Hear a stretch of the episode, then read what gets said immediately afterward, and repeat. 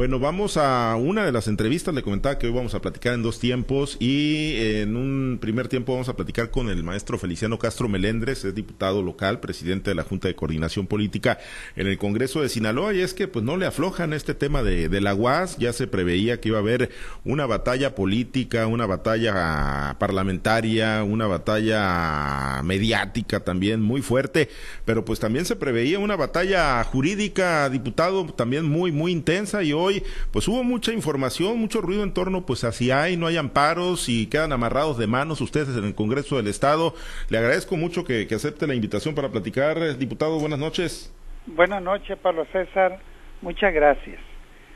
Sí, efectivamente, el día de hoy se generó mucha información y yo digo, qué bien que Sinaloa eh, tenemos un ambiente donde las ideas puedan fluir Qué bien que tengamos programas como Guardianes de la Noche, periodistas como ustedes comprometidos con propiciar la información que objetivamente promueva la opinión pública.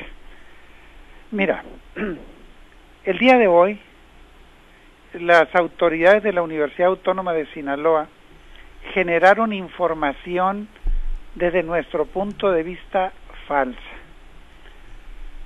El tema no es que haya mucha discusión, el tema es que la discusión debe soportarse en la verdad. Falsear la verdad es agraviar a Sinaloa, es agraviar a la comunidad universitaria. Dice la autoridad universitaria, la UAS está protegida de la Ley de Educación Superior del Estado de Sinaloa.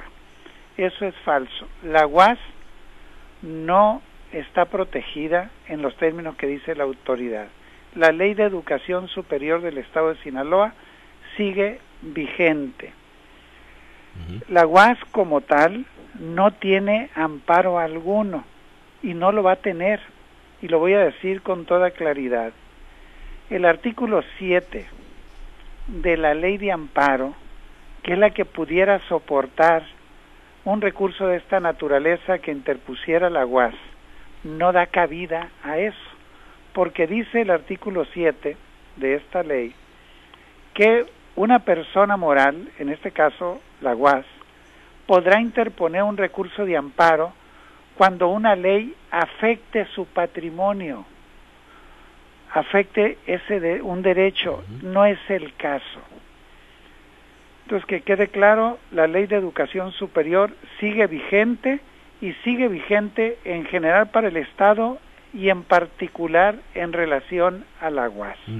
Ellos hoy en sesión extraordinaria del Consejo Universitario Diputado eh, referían que, bueno, algunos universitarios presentaron estos recursos de amparo y que les fueron concedidos por el juzgado octavo de, distrito y que se dictaron algunas medidas cautelares, ¿no? Entre otras cosas, le ordenan al Congreso del Estado que se abstenga de realizar cualquier convocatoria y organización de consulta a la comunidad universitaria con la teología de adicionar, modificar, de derogar, reformar o abrogar la totalidad de la ley orgánica, eh, que se abstengan de emitir orden de comparecencia al rector de la, de la UAS, que se ordena a ustedes como Congreso y a las autoridades como, señaladas como responsables, que se abstengan de obstaculizar la administración de recursos económicos y, una serie ¿no? de, medidas eh, supuestamente giradas en torno a amparos tramitados no como institución efectivamente, sino como universitarios en lo individual. Muy bien. ¿No detiene esto el trabajo que ustedes están haciendo, diputado? No, eso es parte de la mentira y lo digo con toda responsabilidad. Efectivamente, ¿qué es lo que hay? Lo que hay son amparos que eh, comunican suspensión provisional. Lo explico. Efectivamente, la UAS como institución no puede interponer recursos. ¿Que ¿Quiénes interpusieron el recurso de amparo? Consejeros universitarios. El día de hoy se comunicó de ocho casos. Cuatro de ellos eh, fueron eh, no concedidos de plano. Otros cuatro se les entrega, se les reconoce la suspensión provisional. No quiere decir que les otorguen la razón, sino que en este caso el juzgador ¿qué hace? Bueno, como afirmas que están violando tu derecho, lo voy a proteger de manera provisional mientras voy al fondo del caso. Pero aquí lo importante, además de eso, es que el alcance, los efectos de esa disposición judicial solo abarca al individuo y como individuo interpuso ese recurso, no como representante de la universidad, porque el único representante de la universidad, el representante legal es el rector. Entonces, ¿a quién le otorga la suspensión provisional? Se le otorga a un individuo, no a la universidad. Por eso nosotros lo decimos, de hecho, hoy en día se nos comunicó como Congreso esto que te acabo de comentar, Pablo César. Por lo tanto, no es como está diciendo el rector. Y quiero agregar algo. Qué bueno que tengamos un Estado de Derecho donde todos los ciudadanos puedan interponer un amparo y puedan correr todo el proceso. Aquí lo importante es que tenemos que generar, por respeto a la población, a los sinaloenses y a la comunidad universitaria, tenemos que conducirnos con responsabilidad, con la verdad por delante. Lo otro significa justamente manipular, falsear la información. Es algo así, una, con una mentira de este tamaño, es un acto suicida del rector de la universidad. Bueno, pues, palabras, palabras eh, eh, intensas, ¿no? Estas, eh, pues un acto suicida. Oiga, nada más para, antes de compartir la charla, diputado, es, entiendo entonces a lo que nos está explicando desde la perspectiva, obviamente, del Congreso. Si ustedes mañana deciden lanzar convocatoria para ir a consultar a la comunidad universitaria en torno a la reforma, la ley orgánica que, que pues ya están empujando, porque ya presentaron una iniciativa el día de ayer, si ustedes deciden ir, no están impedidos absolutamente por nada. Hipotéticamente, si fuera el caso, no estamos impedidos. La ley está vigente. Y lo digo así justamente porque quiero conducirme con responsabilidad y que al rato no salgan eh, malinterpretando las autoridades universitarias lo que estoy afirmando. No tenemos ningún impedimento legal para proceder conforme a lo que establece la Ley de Educación Superior ningún impedimento legal. Bueno, eh, vamos a compartir la charla. Déjeme hacer un recorrido rápido con los compañeros. Está Manuel Hernández en la ciudad de Los Mochis. Diputado Manuel, te escucha el diputado Feliciano Castro Melendres. Adelante. Muchas gracias, eh, Pablo César, diputado. Qué gusto saludarlo nuevamente, Feliciano. Igualmente, Manuel, un abrazo. Gracias, igualmente. Feliciano, eh, usted ha sido estricto en las apreciaciones de este, de, esta, de este momento. La contundencia es la que me llama la atención. La UAD falsea declaraciones y esto último que, me, que, que dijo no es un acto casi casi temerario en el que está incurriendo el rector de la Universidad Autónoma de Sinaloa. Se cancela, diputado, hasta este momento cualquier eh, intención de diálogo ya con la con las autoridades de la universidad en tomando en cuenta lo que hoy está pasando y la, y la postura de, de universidades o de la, del consorcio de universidades mexicanas, de la Asociación Nacional de, de Universidades e Instituciones de Educación Superior, ¿se cancela cualquier posibilidad ya de diálogo o todavía queda una rendija, diputado? Queda el diálogo, por supuesto que nosotros lo reivindicamos y siempre siempre estará por delante. Y no es una rendija. Yo creo que es tan ancho como el mar mismo, de que como instituciones y por mandato de la Constitución tenemos que apostarle al diálogo, a la busca de puntos de entendimiento y tenemos un cauce que nos pone justamente hasta dónde podemos llegar, cuáles son nuestros límites y ese cauce lo otorga la Constitución y las leyes en la materia, ni más ni menos. De nuestra parte, reiteramos nuestra entera disposición al diálogo. Nunca vamos a renunciar al diálogo. Hay un elemento del que no hemos hablado, diputado, y quisiera que usted lo considerara de esta manera, eh, y es el elemento estudiantil. Es el elemento eh, de la población universitaria, hablo de la de la de los estudiantes que están viendo cómo la pelota de ping pong va de una cancha a otra.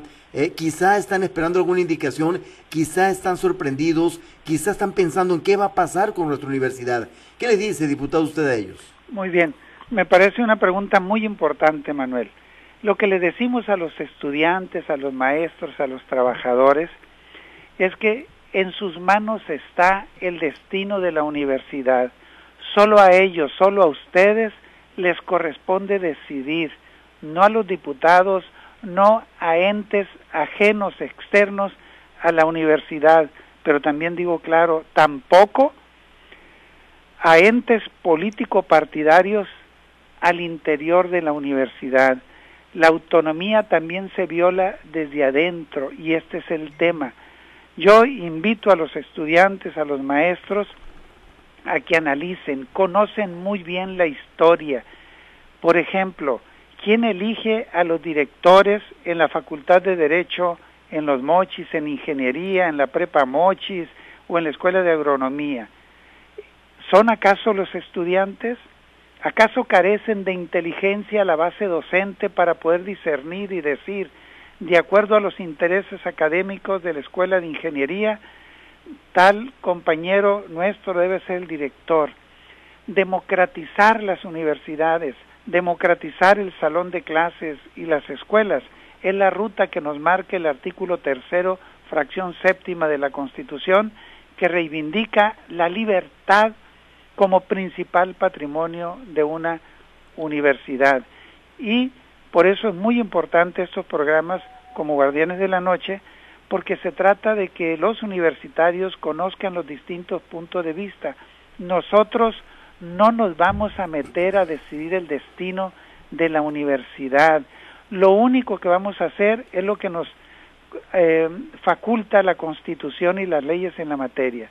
Si nosotros vamos a reformar las leyes, que es lo que nos toca, para poder reformar las leyes orgánicas de la UAS, tenemos que hacer antes que eso una consulta a los universitarios. Eso le decimos a los universitarios, serán ustedes los que habrán de opinar y decidir sobre el destino de la universidad. Y esto no es violar la autonomía, al contrario, es afirmarla. Al margen de la ley nada, por encima de la ley nadie, usted lo dijo, diputado eh, Feliciano. La Ley General de Educación Superior del Estado de Sinaloa, ¿ya está lista para aplicarse? La, la ley a la que tú refieres, Manuel, ya está vigente, ya, aplica. ya aplica. Es la que rige la educación superior en Sinaloa. Perfecto. Y, por cierto, los amparos que suponen la suspensión provisional, que no de la ley, ¿eh? solo en relación al artículo tercero y en el artículo 59. En relación al artículo tercero de la ley del Estado de Sinaloa, refiere las consultas a universitarios. Y ese consejero universitario está diciendo yo no quiero que a mí me consulten, a mí me están vulnerando mi derecho, dice ese consejero universitario. ¿Qué le dijo el juez? Muy bien, te voy a, a otorgar la suspensión provisional en relación a ese artículo. Así dice el comunicado que nos acaba de entregar el juzgado. Y el otro tema es el artículo 59 en relación a la evaluación de los maestros. Quiero decir que la evaluación que contiene ese, ese artículo es para la mejora de los procesos de enseñanza-aprendizaje. Y esta es una disposición de la Ley General de Educación Superior de México y lo único que hicimos fue vaciar lo que decía a nivel general.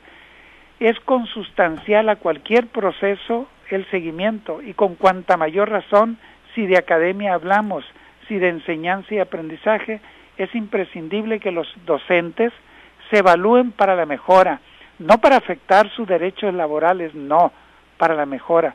Entonces, ellos solicitaron eso, pero solo abarca a los individuos, no a la institución. La ley de educación superior del Estado de Sinaloa está vigente y es la que rige aquí y ahora a todas las instituciones de educación superior y a la UAS, por supuesto. Por lo tanto, la UAS no está amparada en relación a esta ley, ni siquiera en relación al artículo tercero que refiere las consultas, tal como lo preguntaba Pablo César en un primer momento. Nada legalmente impide a que pueda llevarse a cabo la consulta. Bien, eh, Feliciano diputado, gracias de mi parte. Si me permites, eh, en WhatsApp está Diana Bon con algunas otras dudas. Eh, Feliciano, gracias. Gracias. Ah, Diana. Gracias, Manuel. Buenas noches, un gusto saludarlo de nueva cuenta. Claro que sí, buenas noches, Diana. Preguntarle, nos estamos centrando en la Universidad Autónoma de Sinaloa, pero las otras instituciones no se han pronunciado en ningún sentido ni directamente con el Congreso. Mire, eh, efectivamente quien ha manifestado resistencia es la UAS, por eso se ha centrado en relación a esto. Quiero informarles que el día de mañana, de hecho ahorita ya tenemos firmadas las iniciativas de reforma a la ley orgánica del agua de O y del aguaín. El día de mañana, con la firma de todos los diputados excepto los cinco del PAS, estaremos registrando las iniciativas de reforma a las leyes orgánicas de estas otras dos instituciones. Eh, hasta ahora no, al contrario, yo recientemente platicaba con, con la rectora de la UADO hace unos días, el día, justamente en el marco del Día Internacional de la Lengua Materna, me tocó saludar al rector de la UAI. No, ellos están en otra situación. ¿Por qué en la UAS esta resistencia? Pues es lo que los universitarios lo saben, la sociedad lo sabe y nosotros lo hemos dicho y que la verdad se sepa. Y es mi opinión. El tema de la resistencia tiene que ver con la defensa de los privilegios que supone el control de la universidad por un partido político, en este caso por el PAS. Esto entonces los pone más en evidencia de que ustedes como Congreso tienen razón en, hacer esta ley de educación superior. Sin duda alguna, nosotros nos basamos en la Constitución General de la República, en la Ley General de Educación Superior de México. Y yo incluso invito a la comunidad universitaria, a los propios sinaloenses, a los colegios de profesionistas, a los colegios de abogados, que analicen en concreto la ley, que analicen y, vean a la luz de lo que está escrito si eso es violatorio a la autonomía universitaria. Estoy seguro que la inteligencia de los abogados agrupados en distintos colegios habrá de concluir a partir de un análisis objetivo que no hay tal violación. Y lo que todo mundo sabe, o sea, concreto un caso. La ley orgánica de la UAS es una ley inconstitucional que niega los preceptos de la Constitución, porque es una ley anacrónica que fue aprobada, si no mal recuerdo, el 2006 o el 2005, no recuerdo exactamente.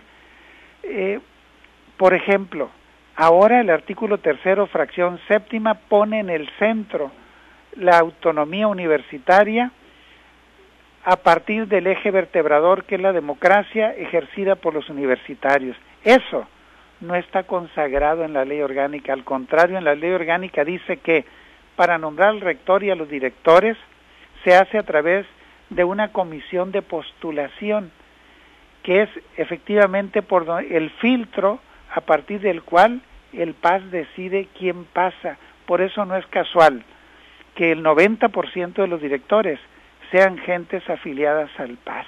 Eso todo mundo lo sabe. Lo, el otro anacronismo es el artículo cuarto de la Constitución de la República que habla de la igualdad entre hombres y mujeres. La ley orgánica de la UAS no lo dice, pero no solo la ley, la práctica niega la participación de las mujeres y las reduce a espacios muy pequeños, un porcentaje muy reducido no hay paridad de género, como no hay paridad universitaria. Los estudiantes fueron disminuidos, los consejos técnicos y el consejo universitario, la composición deberá ser 50% estudiantes, 50% profesores. Pero se hicieron, a partir de esta ley vigente en la UAS, la ley orgánica, se hicieron una serie de medidas para desplazar a los estudiantes, y hay un predominio de las posiciones de los maestros, maestros donde por cierto el 90% son afiliados del PAS y esto no lo digo yo, hay investigaciones de algunos periodistas que las han publicado y afirman justamente lo que ahorita estoy señalando. Diputado, finalmente por mi parte preguntarle, hace algunos momentos comentaba con mis compañeros, bueno, con Pablo César concretamente, que sería en el, platicó un escenario hipotético, ¿no? Hablando del punto de acudir a una consulta a la comunidad universitaria. Eh, el día de hoy el gobernador pues mencionaba que la iniciativa de reforma a la ley orgánica del agua no se iba a aprobar en fast track, que eh, es un asunto que se debe consultar con la comunidad universitaria. En este sentido, le pregunto, ya que se, se van a concretar las firmas tanto de la UADO como de la UAIM, no la de la UAS, en ese sentido, ¿sí los obliga a hacer esa consulta? Estamos obligados a hacer la consulta de acuerdo a las disposiciones legales. Eso ni duda cabe. No vamos a hacer ninguna reforma de leyes orgánicas sin antes contar con la opinión de las comunidades universitarias. Ahora bien, sin duda que compartimos la, lo que hoy declaraba el señor gobernador Rubén Rochamoya. No va a haber ningún proceso fact track. Al contrario, la Constitución nos obliga que todo proceso legislativo tiene que contar con la opinión de los sectores implicados tenemos que ponernos de acuerdo con los propios universitarios, con sus autoridades, para avanzar en esta línea. No, nosotros no estamos en la idea de que lo vamos a hacer de un día para otro. Muy bien, pues muchas gracias, diputado. Por mi parte es todo. Eh, Carlos, buenas noches, adelante. Gracias. Muchas gracias, Diana. Diputado, buenas noches. Le saluda Carlos Orduño. Carlos, buenas noches. Gusto en saludarte. Ahorita que mencionaba que ya están eh, listas las eh, leyes orgánicas, este, ¿cuáles son o cuáles pudieran ser las modificaciones sustanciales que se pretenden hacer a estas que ya están listas ya la de la Universidad Autónoma de Sinaloa? Estamos hablando de seis líneas fundamentales de la reforma que reclama la democratización de las universidades autónomas en Sinaloa en correspondencia a las disposiciones de la Constitución General de la República y las leyes generales de educación, tanto la del país como la de Sinaloa. Primero, la elección de las autoridades es un asunto y es un derecho de la comunidad universitaria, de nadie más. Y esa elección supone, como se hace en la UNAM, la UNAM es un ejemplo en ello, se consulta a las comunidades universitarias no hay campañas, no hay proselitismo. Los universitarios habrán de informarse a través de una comparecencia institucionalmente organizada. Ese es un punto. Esto supone, para el caso de la UAS, que desaparece la comisión de postulación y en su lugar habrá de generarse planteamientos alternativos. Dos, la rendición de cuentas. Dice la Constitución y las leyes en la materia, todo ente público, toda universidad que maneja recursos públicos, que recibe de gobierno de, federal, estatal o que ingresan de manera propia, debe rendir cuentas. Y en este caso, el dinero que reciben las universidades públicas en Sinaloa, las autónomas, eh, tienen que ejercerlo de manera transparente y tienen que informarlo ante el Congreso del Estado y la Auditoría Superior del Estado es el órgano técnico para propósito de fiscalización. Tres, la equidad de género. Debe quedar debidamente consagrado y justamente hoy estamos en el Día Internacional de la Mujer que todos los espacios administrativos, todas las direcciones de escuela, debe haber equidad entre mujeres y hombres. La mitad de los consejos deben ser mujeres, la mitad de los directores deben de ser mujeres. Cuarto, la paridad universitaria. Esto es que en las instancias de dirección colegiada de las universidades, la mitad deben de ser estudiantes y la otra mitad profesores. Eh, quinto, la reelección. La reelección es un derecho de todo mundo, solo que no debe haber reelección preferente. Esto es, ningún rector podrá decir por sí mismo, yo quiero reelegirme y basta que me avale un reducido número de personas y ya quedo. No, que sea la comunidad universitaria la que defina a partir de mecanismos de consulta. En esta línea, eh, claro, cada universidad tiene sus particularidades, pero en esta línea es justamente donde estaríamos planteando una eventualidad. ¿Quién lo va a opinar? ¿Quién va a decir me parece bien o yo tengo otras propuestas? la iniciativa supone abrir una reflexión, abrir un debate y que fluyan las ideas de manera libre, en un ambiente respetuoso, civilizado, donde todo mundo proponga. Esto es justamente el mejor escenario, la dimensión eminentemente universitaria, la libre discusión de las ideas. O sea, prácticamente es eh, hacerle un traje a la medida a cada universidad de lo que ya se plasmó en la Ley General de Educación Superior de Sinaloa, diputado. Exactamente. Eh, tendrá que hacerse eh, las adecuaciones a la circunstancia de cada universidad, pero reitero, dada la importancia del caso, son los universitarios los que habrán de opinar, los que habrán de aportar las mejores propuestas. Muy bien. Pues muchas gracias, diputado. Le agradezco mucho la oportunidad de platicar. Vamos a regresar con Pablo César Espinosa. Buenas noches. Gracias, Carlos.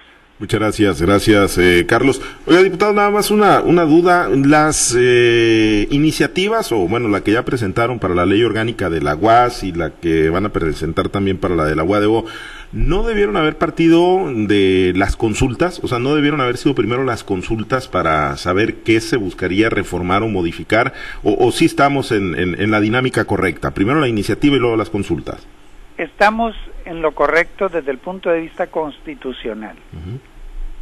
Primero, eh, quiero informar que hay tres iniciativas presentadas por universitarios en el caso de la UAS, dos de Culiacán y una de Mazatlán.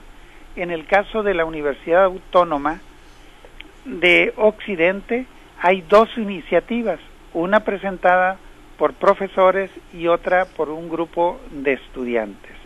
A estas iniciativas podrán agregarse otras. A estas iniciativas se agregan la que los diputados y diputadas podemos presentar. La Constitución nos otorga esta atribución, nos faculta para que nosotros podamos presentar cualquier iniciativa. Es más, en Sinaloa tenemos la figura de la iniciativa popular y todo ciudadano sinaloense puede presentar iniciativas de reformas ante cualquier tema y el Congreso estamos obligados a darlo. ¿Qué dice la ley? La ley dice que la consulta deberá hacerse previo a una iniciativa o previo a la reforma. Es decir, la reforma ya será cuando se tenga elaborado el dictamen y se someta a discusión y votación. Para cuando se vaya a hacer esto último, por supuesto que tendrá que hacerse la consulta y las iniciativas pueden modificar sus contenidos y sin duda alguna va a depender de las propias opiniones de los universitarios. En otras palabras, para efecto de la consulta, las iniciativas, tanto de los diputados como de los universitarios, sirven, por decirlo de alguna manera, y facilitar la explicación, sirven como instrumentos para que tenga cauce la opinión de los universitarios. Muy bien, pues vamos a estar atentos, eh, diputado. Entonces, la garantía es que no van eh, por la vía del fast track, entonces, como lo dijo el gobernador. Sí, de ninguna manera. Nosotros estamos en una eh, actitud de total responsabilidad. No nos interesa a nosotros este, andar haciendo acciones en lo oscurito y de un día para otro, no. Reiteramos nuestra invitación a las autoridades universitarias al diálogo, a la búsqueda del entendimiento, que generemos un espacio civilizado, donde sea la verdad y en torno a la verdad puede haber distintos puntos de vista. Muy bien. Estamos atentos, diputado, a los muchos capítulos que seguramente todavía le quedan a esta historia. Gracias. Gracias, Pablo César. Es el diputado Feliciano Castro Melendres, presidente de la Junta de Coordinación Política del Congreso del Estado de Sinaloa y este tema de la universidad.